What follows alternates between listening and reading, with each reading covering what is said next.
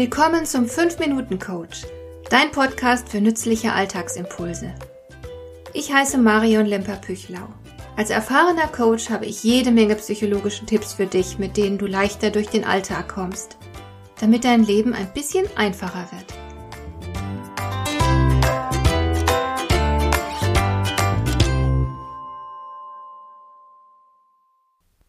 Kein Job der Welt ist perfekt. Keine Familie ist perfekt.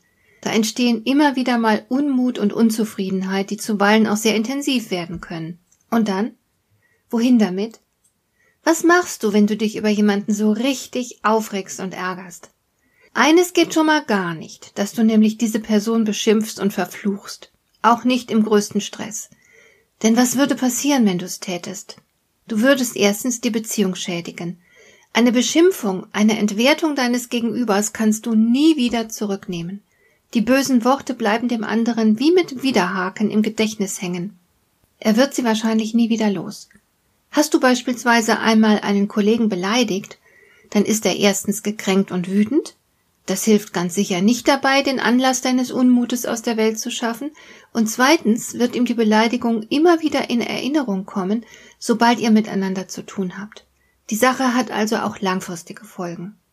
Drittens werden die anderen Kollegen wahrscheinlich mitbekommen haben, was da passiert ist. Und sie werden dich als eine Person wahrnehmen, die sich nicht im Griff hat, weshalb man sich vor dir in Acht nehmen muss.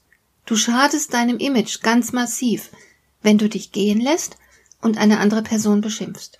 Dabei spielt es keine Rolle, wie berechtigt deine Empörung tatsächlich ist. Und mach dir da nichts vor, dein Verhalten wird auch nach längerer Zeit nicht vergessen werden. Der Philosoph Wittgenstein hat geschrieben, auch Worte sind Taten. Und Taten kannst du nicht ungeschehen machen. Sigmund Freud war überzeugt, Worte waren ursprünglich Zauber. Und ich bin mir sicher, so manches schlimme Wort entfaltet seinen bösen Zauber über Jahre hinweg. Wenn du beispielsweise dein Kind beschimpfst und ihm sagst, es sei dumm, dann bleibt die Beschimpfung unter Garantie hängen und dein Kind wird beginnen, sich selbst für dumm und minderwertig zu halten. Das lässt nur einen Schluss zu, du musst auch im größten Stress auf deine Worte achten. Du darfst dich nicht hemmungslos gehen lassen, außer im stillen Kämmerlein, wo dich niemand hören kann. Darfst du trotzdem mal fluchen und Dampf ablassen?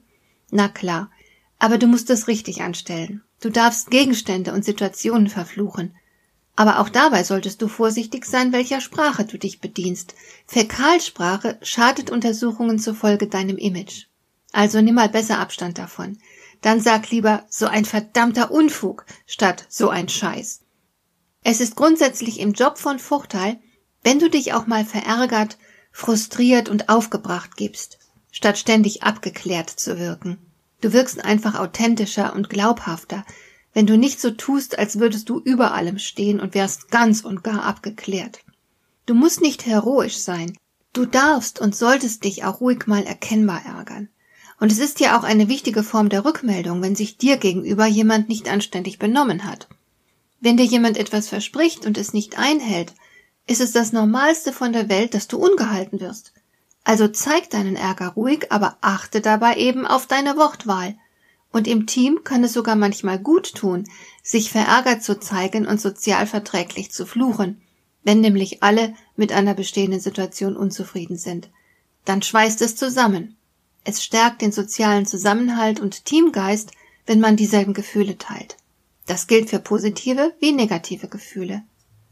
Auch wenn es in Ordnung ist, dass du dir Luft machst, so sollte das natürlich nicht ein Dutzend Mal am Tag passieren. Wie oft regst du dich im Job auf? Wenn das allzu häufig passiert, dann ist das ein wichtiges Signal, das dir Veränderungsbedarf anzeigt. Dann stimmt etwas nicht. Und du würdest deiner Umgebung natürlich auch auf die Nerven gehen, wenn du ständig irgendwelchem Frustausdruck verleihen würdest. So jemanden will niemand in seiner Nähe haben. Der zieht nämlich die anderen immer runter. Grundsätzlich ist Unzufriedenheit ein Signal, wie alle anderen Gefühle auch. Und es mag dich entlasten, wenn du erstmal schimpfst oder sogar fluchst, aber das Beste, was du tun kannst, ist, deiner Unzufriedenheit auf den Grund zu gehen und etwas zu ändern. Hat dir der heutige Impuls gefallen? Dann kannst du jetzt zwei Dinge tun. Du kannst mir eine Nachricht schicken mit einer Frage, zu der du gerne hier im Podcast eine Antwort hättest.